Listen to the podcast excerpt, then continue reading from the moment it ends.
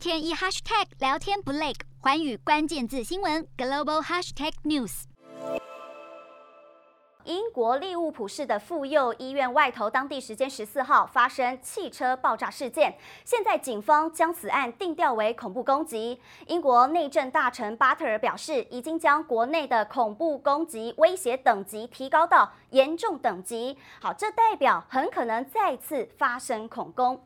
爆炸事件发生后，首相强生马上召开政府紧急应变小组会议，并表示英国不会接受恐怖主义的威胁，也不会。会向这种行径投降。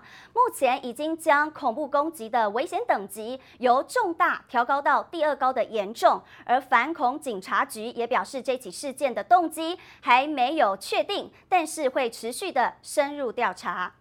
瞄准新南向商机，剖析东南亚发展。我是主播叶思敏，每周五晚间九点记得锁定。看见新东协就在环宇新闻 MOD 五零一中加八五凯播二二二及环宇新闻 YouTube 同步首播。